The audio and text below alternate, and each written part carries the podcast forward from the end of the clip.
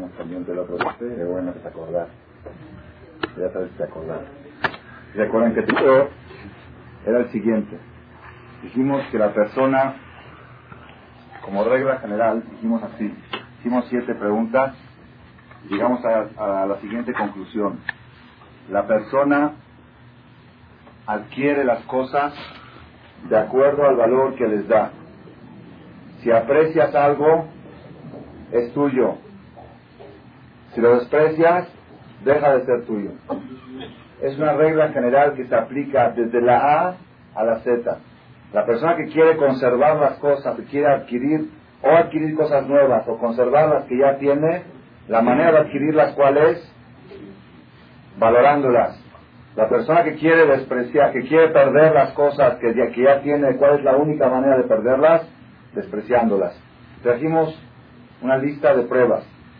Dijimos por qué hoy en día la gente vive menos años que antes. Primera pregunta. Segunda pregunta, ¿por qué Dios creó el sueño? Tercera pregunta, ¿cómo Jacob le pudo comprar a Esab mejorar la primogenitura? algo espiritual, ¿cómo se puede vender algo espiritual? Cuarta pregunta, el rey David se cubría con la ropa y no, no lo calentaba la ropa en su vejez. ¿Por qué?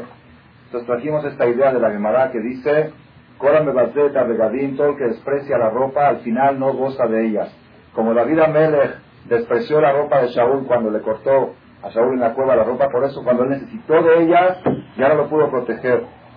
Porque hoy en día dijimos, la vida se acortó, ¿por qué? Porque hoy en día se ha divulgado mucho el concepto matar el tiempo. Matar el tiempo antes no existía, antes la gente, los matatiempos, eran diversiones sanas, ejercicio, salud, entonces no era matar el tiempo, aunque le decían matar el tiempo, pero estaban adquiriendo salud. Hoy en día hay muchos matatiempos que la persona no adquiere nada.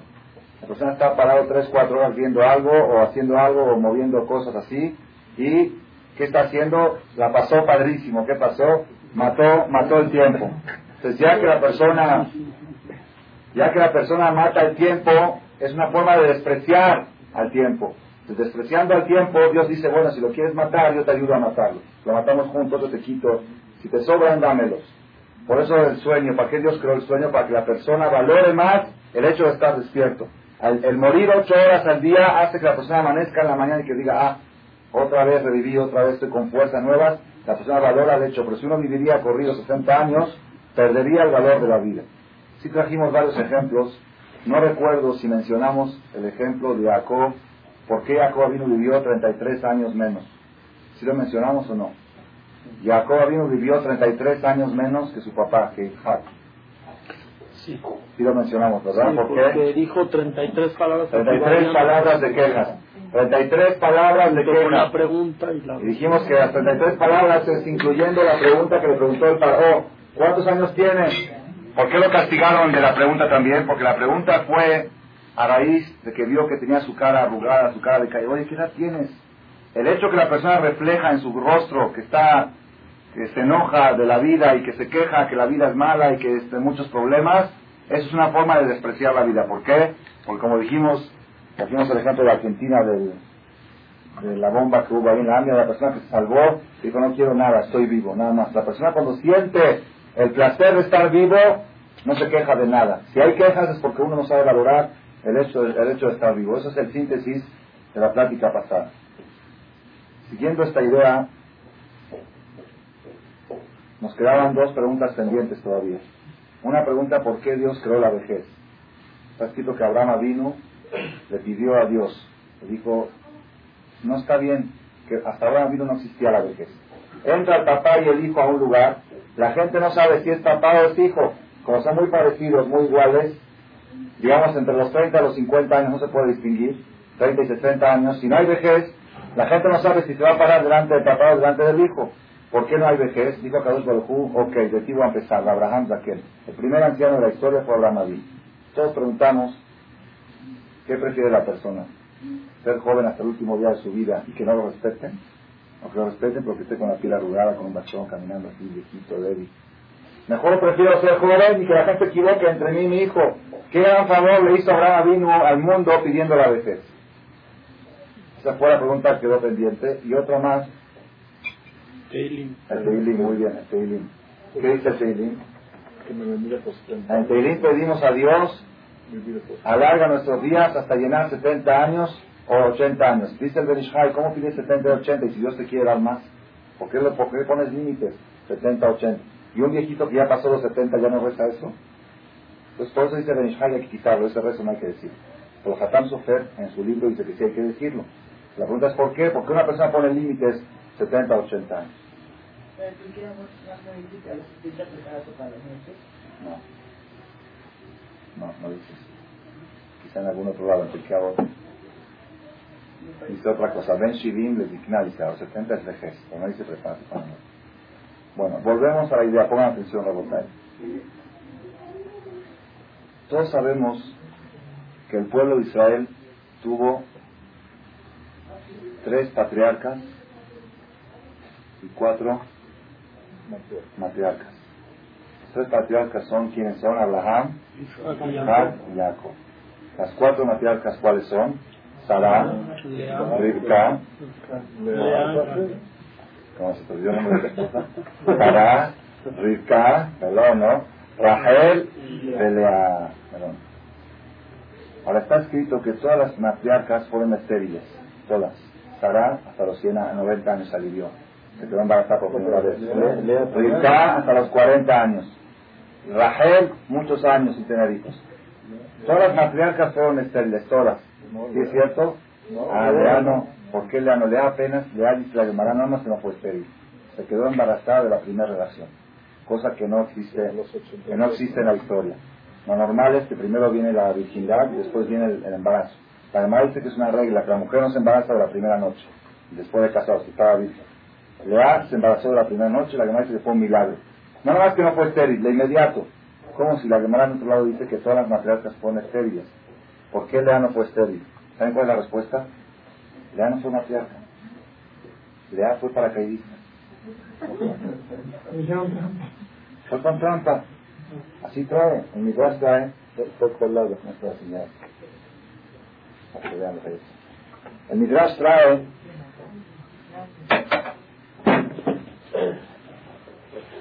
cuando Jacob llegó a casa de su suegro, no hubo un peor suegro que Labán. El que se queja del suegro, que se consuele con Labán.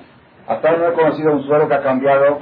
En el momento de la boda le puso una por otra. Eso todavía no he visto. Hasta que no tengamos un suegro así, no se puede quejar.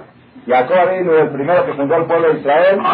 El suegro llegó a Jacob, le dijo, quiero a tu hija. Dijo, no te preocupes, no hay ningún problema, te la doy con mucho gusto. Nada trabaja siete años. Siete años gratis, sin sueldo. Siete años trabaja gratis y después con mucho gusto te doy a mí. El Rojash Sheva Shanim Brachel y porque sabía quién era el tío. Y cuando llega la noche de la boda, Jacob le dijo, Berahel Biteja Aktana, te voy a trabajar siete años, Berahel, tu hija era pequeña. Rachel, tu hija era pequeña. Tres identificaciones le dio. Rachel, Rachel, no vas a traerme otra Rachel de la calle. Rachel, tu hija. Tu hija, bueno, tiene dos hijas pero puedes cambiarle el nombre, ponerle a esta Rachel y a la otra Lea, no, hasta nada más pequeña. No hay forma de que me engañes. Y sin embargo, le dio y, le, y como sospechaba de su suegro, su futuro suegro, le dio unas señales a Rachel. Yo sé que tu papá me puede engañar, dijo, estas son las señales que la noche, cuando, estemos juntos, me vas a decir estas señales. Está escrito en el Zohar cuáles son las señales, no es el momento ahora de eso. Señales íntimas, que si tú, esta clave, señales claves, yo me voy a dar cuenta de que no, no estoy engañado. Y Rachel, cuando vio que su papá estaba engañando a su, a su novio, le dio pena de su hermana. Con la gente, mi hermana ahora se va a casar, le van a hacer fiesta, a bailar, todo. Y van a llegar la noche a la recámara y cuando le diga las señales, ¿qué señales? ¿De qué me habla? Lo aleno, la vergüenza que va a pasar, imagínense. Entonces fue y le descubrió los secretos y las señales a... Pues dice Pasuk, Baiba Boker, Lejine y Lea. Fue en la mañana y se dio cuenta que era Lea que como en la noche no se dio cuenta porque le dio toda la señal. Todas las claves que habían dicho se las entregó exacto. En la mañana se dio cuenta que era Lea. Cuando, cuando madrugó Jacob en la mañana y se dio cuenta que era Lea, le dijo, Ramaid va Ramaid, tramposa, hija de tramposo. De tu papá es un tramposo todavía, pero tú, ¿por qué tenías que engañar? Tú no tenías que dejar que tu papá te use a ti para engañarme. Tramposa, hijo, hija de tramposo. ¿Saben qué le contestó Lea? Y si tú eres tramposo, hijo de no Pero le robaste la primogenitura a tu hermano y las dejó con trampa sin que tu papá sea tramposo. Yo es normal, papá es tramposo, pues nací una hija tramposa, pero tú por qué? Si te olvidas, dijo yo soy tramposa, hija de tramposo, pues no es defecto, pues así, así, así me engendraron. Pero tú eres hijo de Isaac y de Rivka, que ninguno de los dos es tramposo. ¿Por qué saliste tú Cuando tramposo? Rivka fue la que hizo la trampa con la profundidad, con la forma, ¿no? Bueno, ya, dejamos aquí. Entonces, si ustedes preguntan, ¿por qué Lea, por qué Lea no fue estéril? Si todas las matriarcas fueron estériles, ¿por qué Lea fue estéril? La respuesta es, porque Lea no fue matriarca. Lea no estaba destinada a ser matriarca. La original, la esposa original de Jacob era Rachel. Y así era la- grande para la grande. Y la chiquita, dos hermanos tenía, dos hijos tenía Labán y dos y Isaac. Rivka, y dos Labán eran hermanos, Rivka y Labán, dos hijos tenían cada uno, eran primos, el grande para grande y la chica para la chica, por eso Lea lloraba, porque sabía que le va a tocar la suerte de estar. De aquí aprendemos que una persona puede cambiar su destino, puede cambiar su suerte con lágrimas y con rezos. Cambió su suerte, ah, pero ¿cómo va a perjudicar a Rachel? No, pues las dos compartieron las dos en el mismo esposo. Pero, ¿quién era la esposa original? La verdadera, la mera, ¿quién era? Rachel. Y la otra era colada, de pilón, de paracaidismo, como lo quieran, no era matriarca, por eso se embarazó luego luego. Las matriarcas fueron estériles, ella no fue matriarca.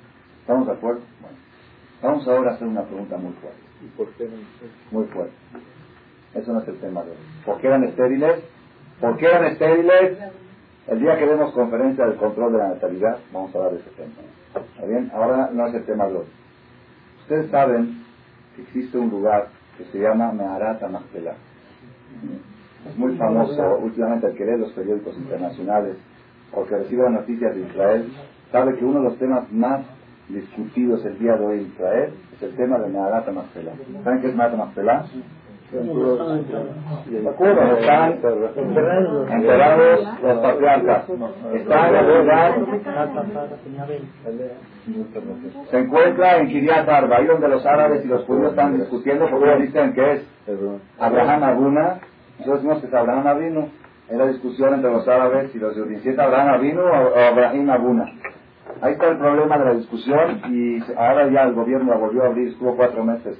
Después del ataque que hubo, lo ahí, estuvo cuatro meses cerrada la nota ya volvieron a poner una separación muy buena entre árabes y judíos, pusieron circuitos cerrados por todos lados para que se pueda controlar todos los movimientos raros, y otra vez abrieron el lugar para que puedan entrar ahí a rezar, y ahora están en, hay manifestación, y están en, en discusión, los árabes quieren demostrar que traen, traen más gente para mostrar que el lugar que le dieron es pequeño, y los judíos quieren traer más gente para mostrar que es pequeño y para exigir que les den un lugar más amplio, y así está el programa, Mastela es un lugar muy santo, muy elevado.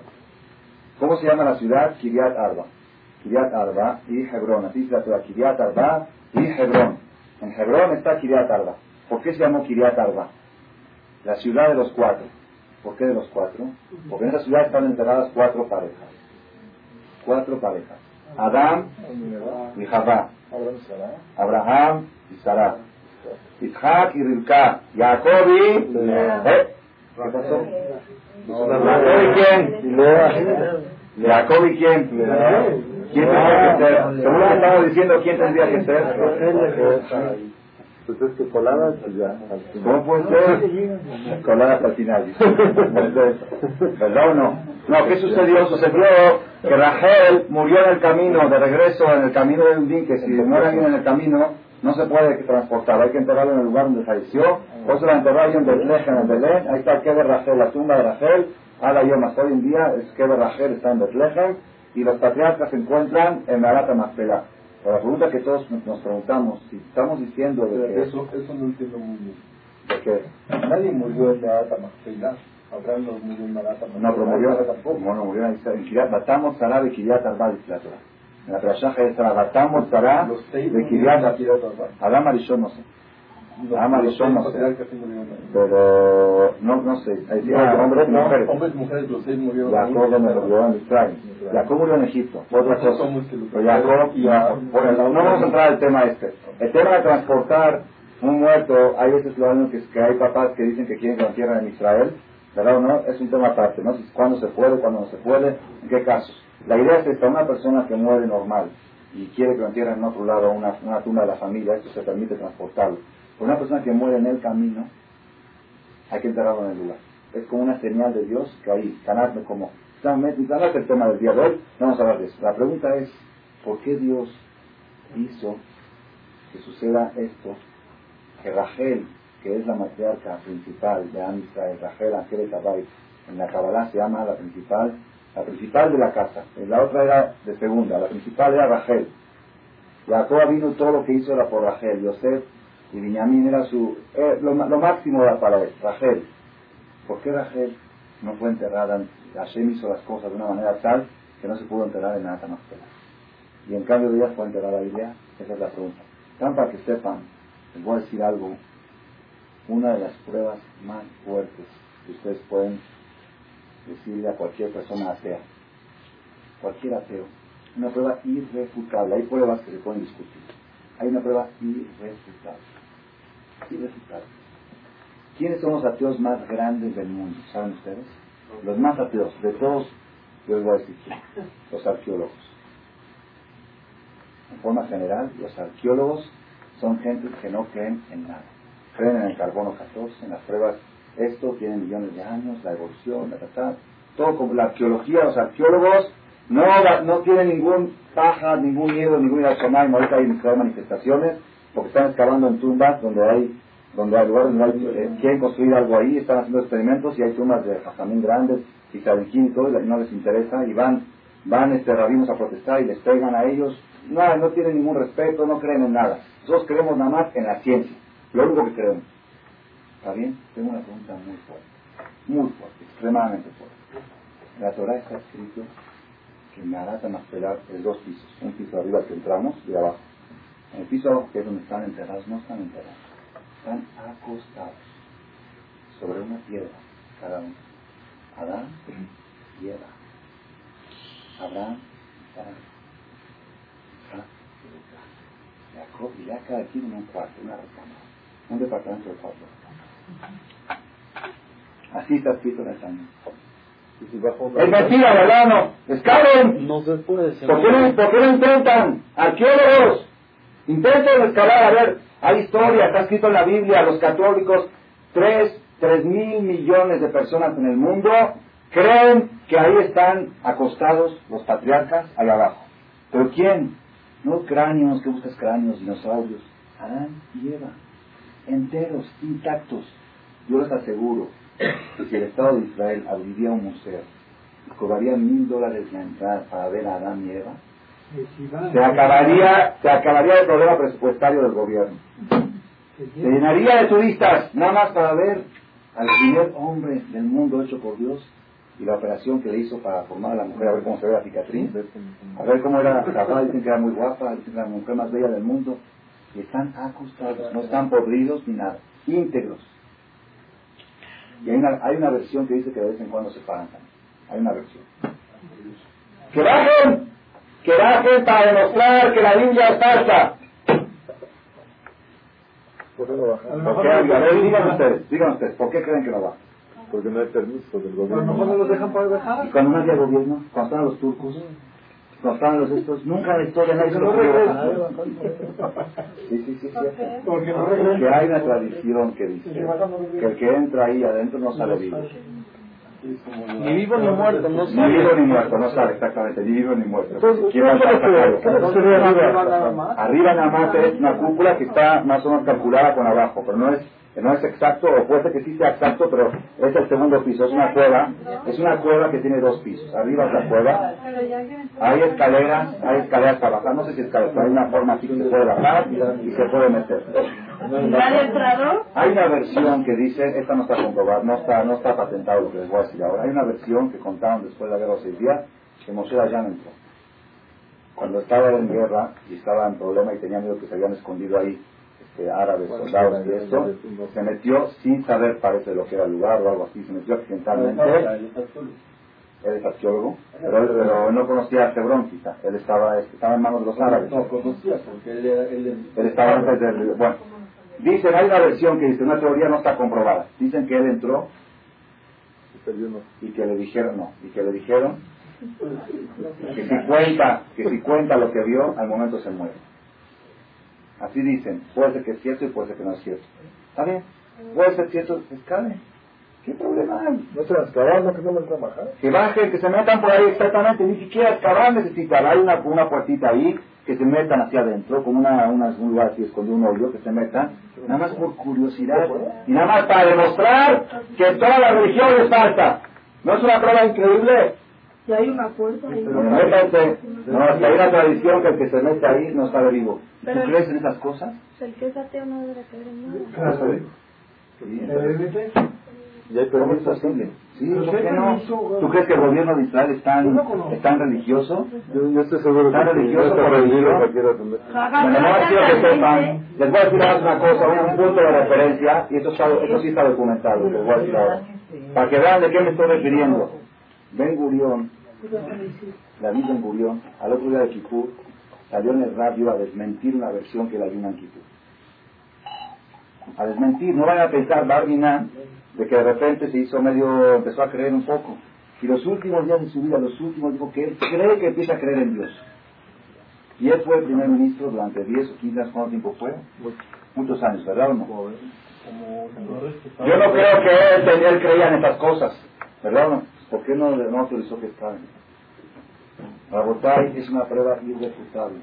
Tengo otra más parecida. No, pero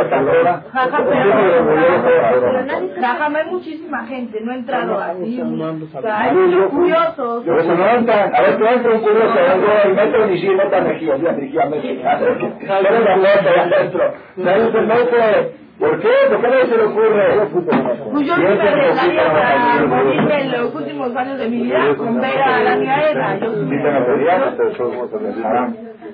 sí esa es una cosa, Rabotai, el que quiere que averigüe, que estudie, que pregunte y que me traigan respuesta. ¿Por qué la gente más atea del mundo no se les ocurre investigar qué hay abajo de Narata Marcela?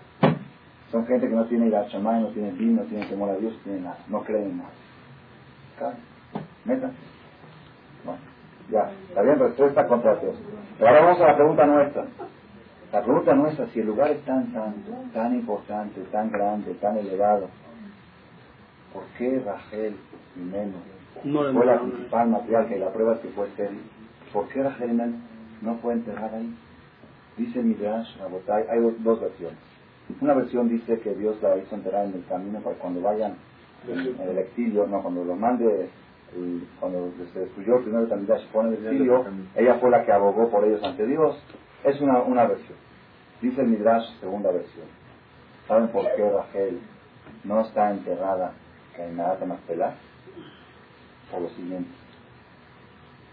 Cuando vino el hijo de Lea mayor, la trayada de la semana pasada, Lea tenía un hijo que se llamaba Reuben, el primer hijo. Y le trajo los jazmines. Ayer Reuben Dice la traza, fue Reubén en los días, ¿quién dijo Mandragora? Yo digo Mandragora. ¿Quién dijo Mandragora? ¿En base a qué libro lo dice? Por ahí dicen, por ahí dicen, no saben lo que Por ahí dicen, bueno, Rashi dice acá la versión española, Rashi dice, Vayere Reubén, fue Reubén, la Torah dice, fue Reubén los días de la cosecha y trajo Dudaim. ¿Qué son Dudaim? Dice Rashi, Shiglea es unas plantas, Velashon Ismael en árabe, Yasmin. Así dice Rashi, Velashon Ismael, Yasmin. En árabe se llama jazmín. No creo que hay duda, ¿verdad? No, en árabe Yasmín es jazmín. Fue Rubén y trajo gardenias o jazmines que trajo a su mamá. Vino Rachel, la esposa original, y le dijo a la colada, a su hermana, le dijo, por favor, dame unas flores de las que te trajo tu hijo. Le contestó Lea, ¿Te parece poco que me robaste a mi esposo? Encima quieres compartir también las, las flores de mis, de mis hijos. Di gracias que tú y yo acepté compartir contigo mi esposo. Miren quién está diciendo, la paracaidista le está diciendo a la original. ¿Por qué? Porque está bien. Fue trampa. Pero una vez que ya me casé con él, que te metes? Es una intrusa. Di gracias que acepté que entres tú también al matrimonio. También quieres compartir conmigo las plantas de mis hijos. Gracias compartimos las noches, una noche contigo, una noche conmigo. ¿También quieres compartir las plantas? Le dijo Rafael, si ese es el problema, no hay problema. Esta noche me toca a mí. Tú dame las flores de tus hijos y yo te cedo la noche. está escrito en la Torah claramente. La gen ishkabi laila. Por eso esta noche se va a acostar contigo en cambio de los jazmines que, que tú me vas a dar. Llegó Jacob, así fue la operación, trato hecho, firmado. Relación a cambio de jazmín. Jacob, Baere, llegó Jacob del campo en la noche del trabajo, Batese de Alicato y salió le a recibirlo, toda pintada, toda arreglada, mi dash. A tomar el aitabo, a mi carta vienes hoy. Quitajor se cartica porque te compré con los jazmines de mi hijo. La Ishkabima Balaila Hu. Se acostó con ella en la noche Hu. ¿Qué es Hu? Él. él. No, la noche él, está mal dicho. La Ishkabima Balaila Hu. Se ha hecho Balaila Hahu, aquella noche. Hahu es aquella noche. Hu quiere decir, él dice la Gemara, Vaishkabima se acostó con ella, Balaila en la noche, Hu, él. ¿Quién es Dios? Dios acostó con ella. De aquí aprende la Gemara que toda mujer que busca a su esposo y busca ideas cómo atraer su atención y traerlo hacia ella, esa mujer logra que Dios esté con ella. La Ishkabima Balaila. De aquí se aprende. ¿Quién nació de esto? ¿Quién nació de esto? Nació Isahar. Isahar ya tenía Rubén, Shimon, Levi, ya tenía cuatro hijos. Había en total cuatro esposas, eran dos, dos y dos concubinas. Si eran doce tribus, tenían que ser tres para cada una. Tuvo cuatro y aquí vino el quinto hijo. El quinto hijo de Lea se llamó Isahar. ¿Qué pasó con Isahar? ¿Qué salió de Isahar? ¿Quién sabe? ¿Qué es Isahar y Zebulun? Los del centro saben. ¿Qué es Isahar y Zebulun? ¿Eh? Isahar y Zebulun es un trato. Tú, yo trabajo y tú estudias. Yo trabajo, yo te doy lo que necesitas y tú estudias y nos compartimos. Tú me das la mitad de las ganancias, doy la mitad de lo que estudio. Es Isahar y Zebulun. Zebulun era el comerciante y Zahar fue el estudiante. Así quedó para la historia.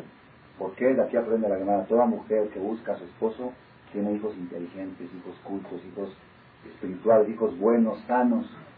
Se aprende la. ¿Estamos de acuerdo? Ahora pongan atención a Botay. Esto está muy increíble. Ahorita les vamos a ver la otra parte. Dice Midrash, Rachel, porque tú despreciaste estar acostado con él una noche, no vas a estar acostado con él para siempre. En Marata no mereces.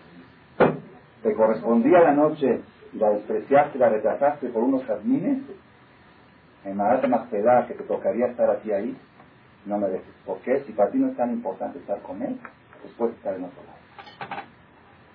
Miren, Rabotay, qué impresionante que está esto. Qué impresionante. ¿Qué importancia tiene que la persona valore las cosas? En todos los niveles, en todos, no hay un nivel, por eso les dije hace dos semanas, no hay un nivel en la vida que este, este yesod, este fundamento, no se pueda aplicar en todos los niveles. La persona que quiere conservar a sus hijos, que los valore, que los aprecie. Todos dicen que valoran a sus hijos, pero muchas veces hacemos cosas contrarias a valorar a los hijos. Muchas veces los hijos están abandonados en manos no sé de quién, porque los papás están haciendo cosas muy importantes, jugando no sé qué, o haciendo no sé qué, pero ellos aprecian mucho a sus hijos, los hijos es lo más precioso que tienen. Para votar, mucha gente le da más valor a su negocio que a sus hijos. Mucha gente le da más valor a su dinero que a sus hijos, a sus que a sus hijos. Aunque verbalmente no lo dicen, pero la prueba es esa. Cuando van a entregar un capital al banco, a una bolsa de valores, una bolsa de, una casa de bolsa, 100 veces, oye, ¿cómo está el, balance anual? ¿Cómo está esto? ¿Está en subida? La tendencia a la baja, la tendencia a la alta. Esto, el banco. y luego cuando llega con el gerente de la casa de bolsa, llega temblando. Oye, este es mi capital, es mi patrimonio, por favor. Cualquier movimiento en la bolsa, nada más háblame, cámbialo rápido, vende. Está temblando. ¿Por qué es lo más precioso que tengo? Y cuando tú le preguntas, oye, ¿para qué trabajas tanto? para dejarle a mis hijos, pagar a mis hijos, ¿verdad? Pues quiere decir que es más importante los hijos que el dinero. Muy bien. Cuando va a entregar a sus hijos en manos de un gerente, para que los eduque, y quiere saber en qué escuela los va a meter, primero piensa la colegiatura sea la más barata. Segundo, los camiones. Tercero, que esté cerca de la casa. Cuarto, que tenga edificios grandes, Oye, ¿cuál es el balance de esta escuela? ¿Cuál es la tendencia, la alta o la baja? ¿A la droga o al este? ¿Al este o al este? ¿Para acá o para allá? No, no, oye, ¿en qué escuela están tus hijos? ¿Esa es buena la escuela? Pues sí, sí, dicen que es buena, dicen que es buena. ¿Y el director quién es? Pues no sé, me dijeron, pues que no sé, uno que iban a traer de China, de Japón, Israel, no sé dónde, de algún lugar. ¿Así tú depositarías tu dinero en una casa de bolsa? Con un gerente que lo trajeron, no sabes de dónde, no sabes quién es, y no supiste, y no analizaste su, su balance, y no sabes. Esos son actos que la persona se engaña. La persona dice que sus hijos es lo más precioso que hay sobre la tierra, pero en su forma de actuar no actúa de esa manera. Igual la mujer con el hombre en su matrimonio. ¿Qué es lo más precioso para ti? A mi esposo, mi, mi, mi esposo lo más precioso. ¿Así? ¿Ah, qué grave que es cuando una mujer rechaza a su marido. Qué grave que es. Si supiera, la Gomara dice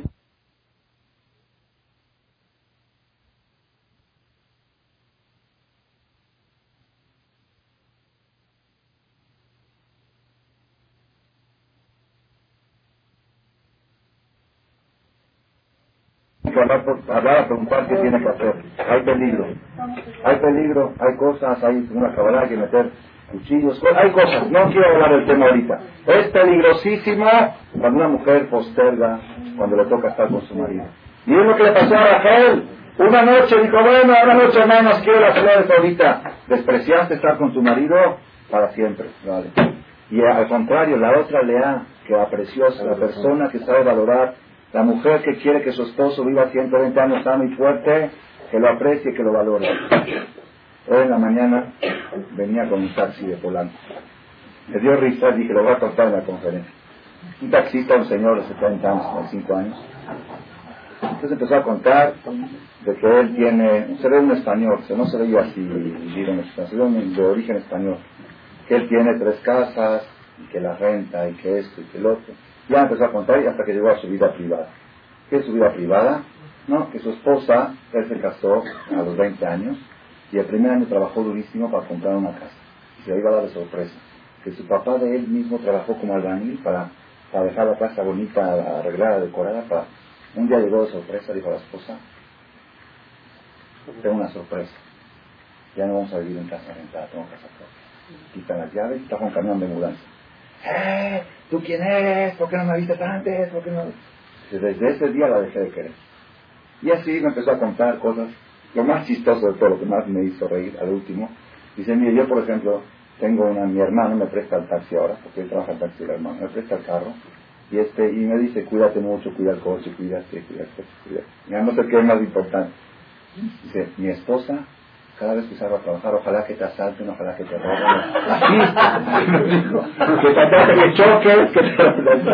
Yo no me quise reír porque me dio la última vez, la última vez así, dice, ¿cómo dice? Entonces, si yo, si yo no necesito trabajar, si yo no necesito trabajar, yo nada más trabajo para no estar en mi casa. Para huir. Yo, puedo, yo puedo disfrutar de mi casa, de las rentas que tengo, y estar todo el día, arreglar mi huerta y esto, pero me escapo de la casa ¿Qué la dijo? Bueno, después me dijo que por qué no la divorcia, no sé qué, no me acuerdo qué me dijo ya. Rabotay, ponga atención a lo que estoy diciendo, Rabotay. La persona, la persona que valora su matrimonio lo conserva.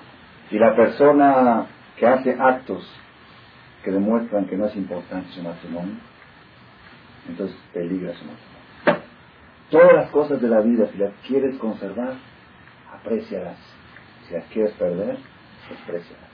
Es la regla de la vida desde la A hasta la Z, en todos los niveles y en todos los aspectos. Busquen y busquen y van a llegar, van a llegar a lo mismo. Les voy a contar un una, un suceso. No sé si fue verídico o no verídico, pero la idea sí es verídica cuentan así, siguiendo la idea esta de que la persona tiene que valorar las cosas y de que de acuerdo al valor que les da a las cosas, así conserva. Cuentan que había un señor, pobrecito, tenía seis hijas para casar, que la menor de ellas tenía 25 años y no tenía un peso. A ver qué dicen ustedes, hay peor situación que seis hijas para casar, la menor tiene 25 y no tiene un Perdón, el señor estaba Desesperado, desesperado. ¿Qué va a hacer? ¿Qué va a hacer? ¿Qué va a hacer? Y no era antes como la van, trabaja siete años por mi hija. No, al revés, tú tienes que a tu hija. No, no, no voy a trabajar para pagar a tu hija. ¿Qué hace? Fue, viajó, se fue de viaje. Dijeron que había un rabino muy grande que era de la foto. Fue discorrada, llorando. Por favor, estoy desesperado. No sé qué hacer. Yo trabajo, pero no gano bien. No puedo ahorrar. Tengo hijas para casar, no tengo un peso. ¿De dónde va a venir mi salvación? ¿De dónde Dios me va a ayudar? ¿Cómo Dios me va a ayudar? ¿Dios me va a ayudar? ¿Cómo? Quiero saber cómo. Dijo acá, no te preocupes. Yo voy a rezar por ti. Yo voy a rezar por ti. Pero nada más te va a dar una cosa. Toma esta moneda. Le dio una moneda grande cuenta. Ahorita hay monedas de 50 mil pesos. Sí, hay de 50 creo, ya salieron. ¿Cuánto es la más grande? 50 pesos. 50 pesos, sí, 50 pesos, ¿no? Hasta de 100 hay una moneda de 100. Bueno, le dio una moneda, no sé, no era, no era mucho dinero, o era menos, quizá era de 10 pesos. Una moneda en ese tiempo, ¿no? Dijeron que era de un dólar, algo así. Una moneda de 10 pesos, vamos a poner, le dio. Digo, toma esta moneda. Dice, ¿qué hago con esto? Le dice, la primera mercancía que te ofrezca, cómprala. Te vas a hacer millonario. Así sabe, hay gente supersticiosa. Esa moneda, la primer, con esta moneda, la primera mercancía que te ofrezcan, compra. El señor este, el señor este, se le hizo raro, dijo, yo la verdad sí creo en los rabinos, pero no soy tan supersticioso para una moneda que me voy a hacer millonario de esta moneda. Llegó en el camino de regreso, entró a un hotel, entró un hotel, pidió, se quedó ahí en la noche, dijo, quiero dormir acá, ¿cuánto cuesta el hotel? Cuesta 15 mil pesos, 20 mil pesos, no tenía dinero. ¿Dónde va, ¿Dónde va a dormir? Dijo, bueno, duermo hasta aquí en el pasillo, por un peso lo dejamos dormir aquí en el pasillo. Está bien. En la noche entran, se reunían ahí joyeros que vendían paisanos judíos, diamanteros que vendían diamantes, se cambiaban, había... Entonces este señor, con barba así, así tipo religioso, así ya saben de los antiguos, esos, se acerca ahí, había todos modernos, gente con diamantes, ¿sí? se acerca ahí, a ver, un diamante, ¿y este cuánto cuesta? Cinco mil dólares, y el otro cinco mil dólares. Dice, oye, ¿qué estás amolando? ¿Vienes a comprar o vienes a preguntar? Dice, ¿tú cuánto dinero tienes? Se pregunta. Dice, no, quiero ver si hay algo, si hay algo que pueda comprar con el dinero que tengo. Dice, ¿cuánto dinero tienes? Sacó la moneda. Cinco mil dólares, diez mil, quince mil, sacó la moneda de diez mil pesos. Entonces, ¿qué hicieron todos? La verdad, ¿no? Se rieron, matan. Pero había un burlón, uno que era demasiado burlón, que dijo, con esa moneda, lo único que puedes comprar es el Olama El otro mundo. Si quieres, yo te vendo el otro mundo con esa moneda. Otra cosa no hay. No hay nada que puedas comprar con eso. Le dijo el otro, ¿a poco? ¿A poco se puede comprar con ese dinero la Olama Sí, yo te lo vendo, no hay ningún problema. ¿Estás seguro? Sí. Fíjame un contrato, no un papel. El otro le siguió, le siguió la vacilada. Porque dice, está, esto está fuera de onda, ¿verdad? Voy a comprar diamantes con 10 pesos y le digo la va y le dice que ok, que acepta la operación. Es todo lo capital que tiene para comprar la onda. Agarró firmando un papel. Yo, el señor fulano de tal, hijo de fulana, con todos los detalles, en presencia de tal testigos y tal testigos, le vendo y le cedo a fulano de tal todos mis derechos en la de todas mis voces que he hecho en mi vida, de todas las tefilín que me puse en mi vida, no puso tan especificado, todo lo que me corresponde en la que ya ni creían eso, ¿eh? como hay un dicho que dice, nada, eh, nadie fue regreso. ¿Sí? Ya hay gente que así piensa, ah, esas cosas, aquí lo que vale es dólares, dinero, casas, coches, maquises, eh, esas de allá arriba no se ve, no sabemos, todos son cuentos que nunca lo vimos y nadie vino a contarnos. Entonces esta persona era más o menos de esas ideas y firmó el contrato. Yo lo firmo, me va a hacer todos los derechos, testigos, firma comprador, vendedor a cambio de 10 pesos, 10 pesos nuevos, moneda de 10 pesos, y fue el pago hecho en efectivo ante nosotros, esto, y sobre eso sellamos y firmamos el vendedor, el comprador, y todos cacajándose la risa. Y el otro feliz. El jajam le dijo que la primera operación que se le presente, que compre y que se va a hacer millonario. El otro agarró el contrato, feliz, se lo puso, la verdad, por 10 mil pesos comprado, ¿no? El otro, el otro, el vendedor, dice, este tonto, lo único que tiene, no tiene ni para comer, y va y compra aire, no compra nada. ¿Qué compraste? Aire. Cuando compras una casa en construcción, ¿qué dicen? En plan, en proyectos de construcción, aire compró. No compró nada. ¿Qué compraste? Toma atención, Rabotay. Este señor Llega a su casa y a quién le cuenta la aventura del día. A su esposa. En la noche, ¿sabes qué pasó hoy? Vino un fanático ahí. Uno decía, eso creemos que tenía los 10 pesos y nos quiso comprar diamantes. Le dijimos único que puede comprar es la Se entusiasmó y le firmó el contrato. Aquí está el contrato de las dos partes, vendedor y comprador. ¿Se qué? ¿Se qué? ¿Tú no tienes Olam Abba? ¿Estás loco? ¿Cómo Israel y Israel quiere Olam Abba? Yo no estoy dispuesta a estar casado con un hombre que no tiene Olam Abba. Con judío y Olam van parejos. Si no te sabría, no eres judío. Yo me casé con un judío. Tú ya no eres judío. Divorciame. Ya no quiero saber nada. ¿Qué estás loca? Yo nada más me reí de lo googleé. No, está el contrato firmado, tú lo vendiste, tú... No, estás loca. Y así discutiendo no, pero oye, mi vida te conté como un chiste, te estoy contando. No, pero yo lo he firmado. Firmaron, sí, testigos, sí. Eso es un hecho. Yo no estoy dispuesto a vivir contigo. Por nada del mundo. No una noche, no me voy a otra recámara. No, ya, tú no eres, tú eres un güey, tú no eres judío, tú no eres ah, no eres judío. El otro se volvió loco. Divorcio, divorcio, quiero divorcio. Ya, espérate, no se querían mucho, se querían. El matrimonio se llevaba bien.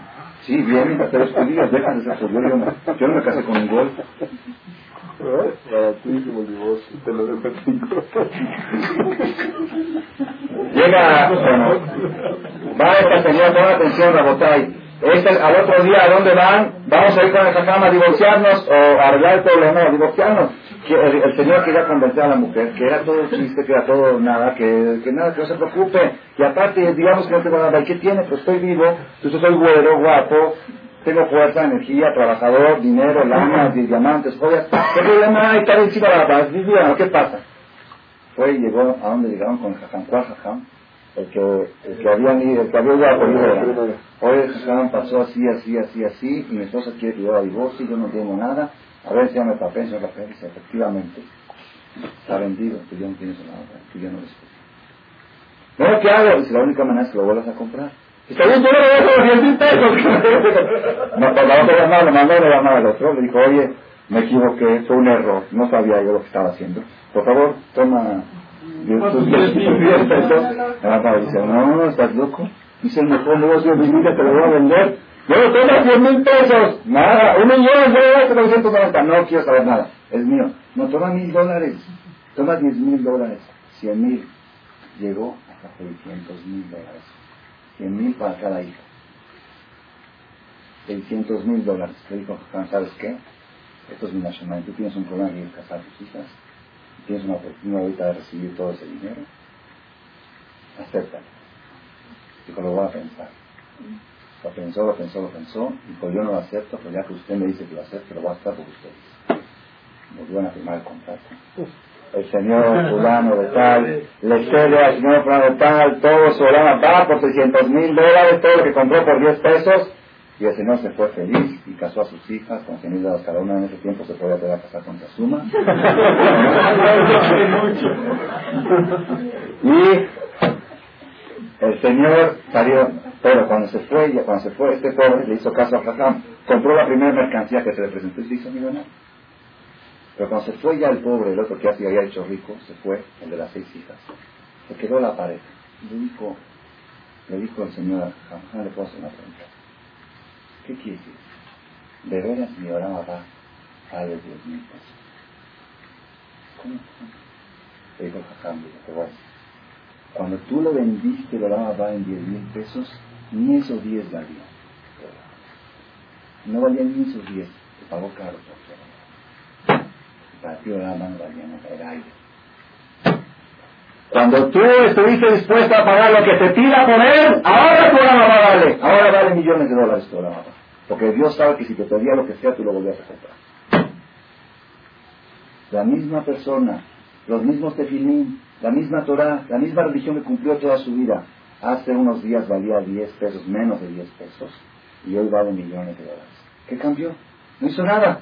Una, sola, una cosa cambió el precio que le puso, el valor que le dio. ¿Hasta dónde es importante el Todos sabemos, todos sabemos que las cosas espirituales, las cosas, pon atención a la botella, las cosas materiales no son seguras. Eso todos sabemos. El que tiene dinero hoy tiene, probablemente mañana puede no tener. El que tiene casa hoy tiene, mañana puede no tener. La historia está ahí. La llamada dice que la persona tiene que rezar a Dios sobre no llegar a la pobreza, porque si no llega a él, sus hijos, si no sus hijos, sus nietos. ¿Por qué? El mundo es una rueda. Nunca puedes estar siempre arriba. Si no te toca a ti, estar abajo, le va a tocar a tu hijo y si no a tu nieto. Que la persona rece a Dios de que sus hijos no lleguen a esto. La pregunta es si es una rueda, ¿cómo que, ¿qué va a ganar rezando? Es que puede que a veces la rueda está así, ¿no? eso sería lo mejor. Bueno, eso es otro, otro tema, no es el tema de ayer. La verdad, todas las cosas materiales, no hay, hay devaluaciones, hay de repente el mismo dinero, me contaba este taxista, dice, no, cuando yo digo 70 mil pesos de antes, es otra cosa totalmente, usted no se imagina lo que era, hoy no vale nada el dinero, todo puede perder su valor, todo se puede realizar, y si en el caso que lo conserve, se lo pueden robar, se pueden asaltar. Hay, hay miles de maneras que la persona puede perder todo su capital y hacerse pobre. Hay un solo capital que la persona no lo puede perder. No hay, no hay evaluación, no hay forma que te lo quiten, hay forma que te asalten. Es lo intelectual y espiritual. Todo lo que tienes en tu mente en tu espíritu, en tu alma, el tefilín que te pusiste, nadie en el mundo te lo puede quitar. Nadie jamás. Te lo llevas contigo a todos lados y a todas partes y en todos los tiempos para todas las eternidades. Aún una persona que conservó su riqueza hasta los 120 años, el día 121 ya la perdió.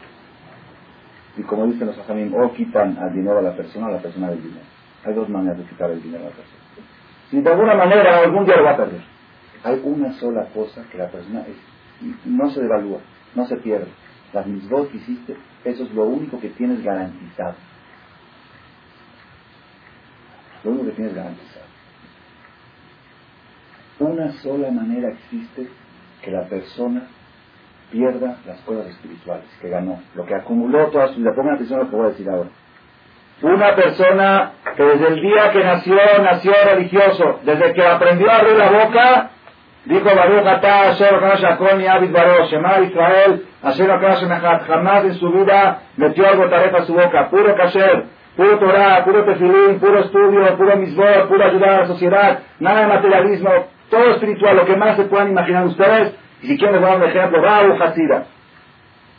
Lo más alto, Moshe Rabenu, quien quieran. Hay una forma que pueda borrar su computador, que esté en cero. Borrar la memoria, toda la información se borró de repente. Cuando cae un virus, ¿no? Se borra toda la información. Una sola forma. ¿Cuál es la forma? Una sola. Si el último día de su vida dice, ¿para qué habré sido religioso? En ese instante se borró todo. todo al instante. Nada. Cero. Solo había cero. Ojalá cero. Se borraron todos los mismos, los pecados no se borraron. Se borró todo lo positivo. Quedaron nada más los virus en la computadora. Pero la información positiva que tenía se borró en un segundo. ¿Cómo? ¿Cómo? ¿A la inversa igual? ¿Cómo a la inversa? ¿Qué es Teshuvah? Pues Teshuvah, pero Teshuvah, Teshuvah es otra cosa. Teshuvah no puede hacer que las veces que no te pusiste tefilín se consideren como si fuera que sí te pusiste. Teshuvah puede hacer que lo que comió una tarde no se le considere como mancha, como pecado. Pero, pero ser más rico no puedes. Yo soy una persona que era archimillonario espiritualmente, archimillonario, en un segundo perdió todo. ¿Cómo? ¿Para qué haber sido religioso? Qué difícil es la religión, qué dura que es. Pero dicen que antes de morir ataca... Por eso, por eso dicen, por eso llora y ese todo. De toda la vida lo hice hacer mis voz, para que en un segundo pierda todo. Antes de morir viene el todo y el y el todo le dice, hijo, reniega. Y el todo dice, ah, no, al revés, ¿cómo reniega? Todavía trabajaste. Si llega a renegar en ese momento, es como un boxeador que dominó toda la, toda la, toda la pelea. En el doceavo ron se aflojó el último minuto. Vamos el último minuto. Por toda la pelea por puntos, que ahora los puntos son 80 contra 3. Puntos, todo el tiempo estuvo atacando. Nada más el último minuto de la pelea, el último segundo de la pelea, puso la cara así. Y vino el otro y le dio el este. Oye, puntos, puntos, no quieras, a ti te noquearon. Así es la vida, la vida es un ron. Estás peleando toda la vida desde ganas a diestra. Dominas a diestra a toda la vida. Si al último minuto te descuidas y te da un shock, se perdió todo. Pero lo puedes convencer. Porque el diestra lo puede convencer. Eso es peligroso. Eso es peligroso. Entonces la persona que tiene que hacer Toda la vida tiene que acostumbrarse. que, ¿Alguien entiende de computación aquí? Computación, computación, Windows, ¿sabes Windows? Hay maximizar y hay minimizar. ¿Sí o no? Bueno, esa es la diferencia. Lo mismo, la misma información. Si la maximizas, la ocupa toda la pantalla. Si la minimizas, la chiquita. ¿Quién pone el valor? Tú pones el valor. Tú tienes que aprender a maximizar las cosas. La persona que quiere conservar la larga vida, vamos a hacer un síntesis de lo que hemos hablado hasta ahora. El que quiere conservar la vida, ¿qué tiene que hacer? Primero que todo, no matar el tiempo. Segundo, no quejarse y no ofenderse. Porque el que se ofende es porque no valora la vida. Y tercero, no arriesgarla. La que la arriesgas porque no la aprecia. Y cuarto, cuarto, ¿sí? Valorarla, ¿verdad o no? Una de las maneras de valorar la vida, les voy a decir cuál es. Muy sencilla. Analizar y pensar por qué vive La persona que vive sin pensar es una manera de despreciar la vida. ¿Por qué? Si tú, si a ti te traen una mercancía, una joya, algo muy precioso, te lo traen, te lo ponen encima, tú lo, dejas ahí, así. Oye, ¿no estás viendo lo que? Ahí la joya, sí, ¿qué tiene? Pero mira qué increíble, no está bien. ¿Qué quiere decir? Que no entiende de joyas, no entiende de valores, y por eso la ve y la deja ahí, y está bien. Pero cuando una persona entiende de joyas y de diamantes y le interesa, apenas le dice, oye, mira esto, y mira este punto, y mira acá, y mira allá, ¿cómo puede ser? ¿Y por qué la trajeron? ¿Y para qué está acá? Esa fue la primera pregunta que hizo Abraham Avino cuando hizo uso de razón. ¿De quién es esto? ¿Para qué es esto? ¿Para qué estoy vivo? ¿Qué debo hacer con mi vida? Este capital que tengo que darle millones y millones de dólares, ¿en qué lo tengo que invertir? Fue la primera pregunta que se hizo Abraham. Cuando la persona dedica tiempo para analizar esto, aunque no diga las conclusiones correctas, pero mientras dedique tiempo para esto, es una señal que él aprecia la joya que tiene, aprecia el tiempo. Pues si la persona no dedica tiempo a pensar, oye, ¿para qué vives? Pues, ¿Cómo para qué vives? Para vivir. Para vivir. ¿Para qué comes? Para vivir. ¿Para qué vives? Para comer. ¿Para qué trabajas? Para, para poder comer. ¿Para qué comes? Para trabajar. Se, se mete en un círculo y de veras ¿Qué preguntas para qué vivo? Vivo porque vivo, ya se terminó, para vivir. ¿Qué es vivir? ¿Para qué vivir? Pongan atención, Rabotay. Dice el Mesilat Yesharim, Mesilat Yesharim Rabeno Jaim Dorsato, Sendero de los Justos, en el segundo capítulo. Dice, hay dos, hay dos y Yetzerara. ¿Saben qué es Yetzerara? Yetzerara es el instinto del mal. El instinto del mal tiene dos armas que usa, tiene dos armas que usa con la persona. Primero, más pecados. Pecados cada quien en su nivel. Habla la shonará, comentaré, y groserías, Shabbat, mujeres, arayot, cada quien en su nivel lo ataca que da pecados. Hay otro detrás que es más fuerte y peor que el primero. ¿Cuál es? No pienses. Ocúpate, ocúpate, No pienses. Y ese será el segundo es más peligroso que el primero. ¿Por qué? Porque si vences al primero, no venciste al segundo. Y si vences al segundo, venciste al primero. Si tú te privas de hacer maldad, no estás garantizado que no vas a volver a hacerlo. Pero si tú rompes tu idea de no pensar, dices, yo soy una persona que quiero pensar, quiero saber qué tengo que hacer con mi vida. Eso te va a conducir a no hacer cosas malas. Y el Yetzirah no te deja, no te deja.